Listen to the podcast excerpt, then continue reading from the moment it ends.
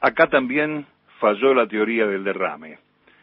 En la madrugada de la recuperación de la denominada nueva democracia argentina, allá en el año 83, Raúl Alfonsín, cinco días después de asumir, ordenó someter a juicio a las juntas del terrorismo de Estado. Dos años después, la Cámara Nacional de Apelaciones en lo Criminal y Correccional Federal de la capital federal,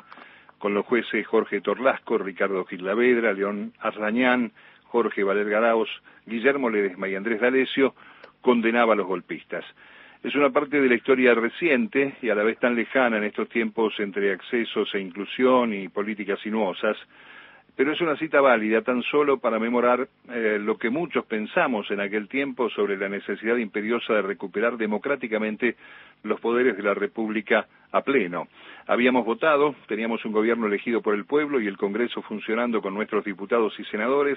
y esperábamos que la Corte Suprema analizara si correspondía ratificar la validez de las designaciones de jueces en todas las instancias en cargos que se cubrían mediante la intervención de la Comisión de Asesoramiento Legislativo, la CAL, un engendro de los milicos integrados por oficiales de las tres Fuerzas Armadas que emulaba al Poder Legislativo e incluso tuvo como sede la Cámara de Senadores. Jueces y fiscales involucrados en la tarea de impartir justicia en un Estado injusto, con derechos conculcados y acompañando el plan de exterminio más perverso de la historia, acción que daría para un debate vigente, pero que se puede resumir en dos aspectos, el retiro obligado, las renuncias y hasta la muerte de jueces y funcionarios de la democracia a partir de 1976, y por otro lado, la subordinación del Poder Judicial, o si querés, la familia judicial, al poder de turno, aunque sea de facto, gracias a la posibilidad de sumar amigos y familiares a las vacantes abiertas durante ese proceso. Ilusos nosotros al pensar que se produciría naturalmente la democratización se terminaría ese espacio aristocrático de pertenencia y las costumbres cortesanas decimonónicas. Nos equivocamos. Tan ilusos como los que creyeron que si les iba bien a los ricos, el derrame de sus riquezas iba a caer sobre todos los sectores con la miserable y falsa teoría del derrame. Incluso durante el menemismo, con la famosa mayoría automática en la Corte, la Corporación Judicial tomaba distancia señalando que para ellos el problema del aparato de justicia durante la década del 90 había sido el nombramiento de gente que venía de afuera, nuevos, advenedizos, menemistas, hombres que no tenían carrera en la justicia, tal como cita María Sarrabay Ruz en su trabajo Poder Judicial y Dictadura, todas excusas para tomar distancia ante la acción invasiva del poder político. Así siguieron sorteando cualquier compromiso con la democracia y la demanda de derechos en casi 40 años, incluyendo el intento del año 2013 durante la presidencia de Cristina Fernández, oportunidad en que la familia judicial salió airosa consiguiendo sentenciar sobre la inconstitucionalidad de las leyes sancionadas con la idea de democratizar la justicia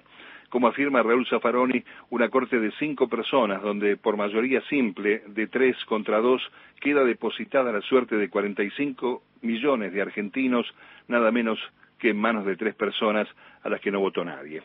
Por eso nos sorprende que haya otro ataque corporativo a las propuestas ratificadas. Durante décadas, el poder desprestigiado jamás ha mostrado interés en abordar sus problemas de fondo y dar explicaciones que justifiquen que tengamos un poder eh, judicial con esta enorme pobreza institucional y democrática corroborada por el desprestigio social que pesa sobre la cabeza de la mayoría de sus funcionarios. Resulta que al igual que con la querella por la estafa al pueblo con el crédito del Fondo Monetario, Alberto se metió con la madriguera judicial como para que salgan a la superficie los ofendidos. Lo hizo en el ámbito natural del Congreso, solicitando al Poder Legislativo que avance sobre el control constitucional del tercer poder.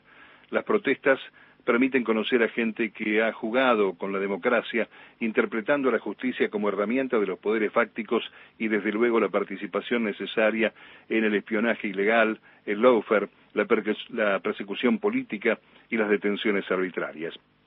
y desde luego las historias de horror de cientos de mujeres que habiendo denunciado terminaron lastimadas o muertas por la pobre actuación en los crímenes de género, inacción cuyo espíritu queda reflejado en la negativa de la propia Corte Suprema a pasar por la capacitación que instruye la ley Micaela. El presidente no se equivoca cuando mira a la Corte Suprema de Justicia y remarca que el Poder Judicial está en crisis y parece vivir al margen del sistema republicano.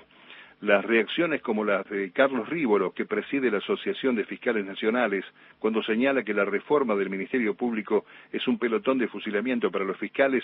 destaca desde lo simbólico la toma de posición que lo asemeja tanto al periodismo de guerra. La reforma viene llegando tarde por culpa del propio Poder Judicial, que tuvo un año para producir su propia revisión sobre las actuaciones tan injustas,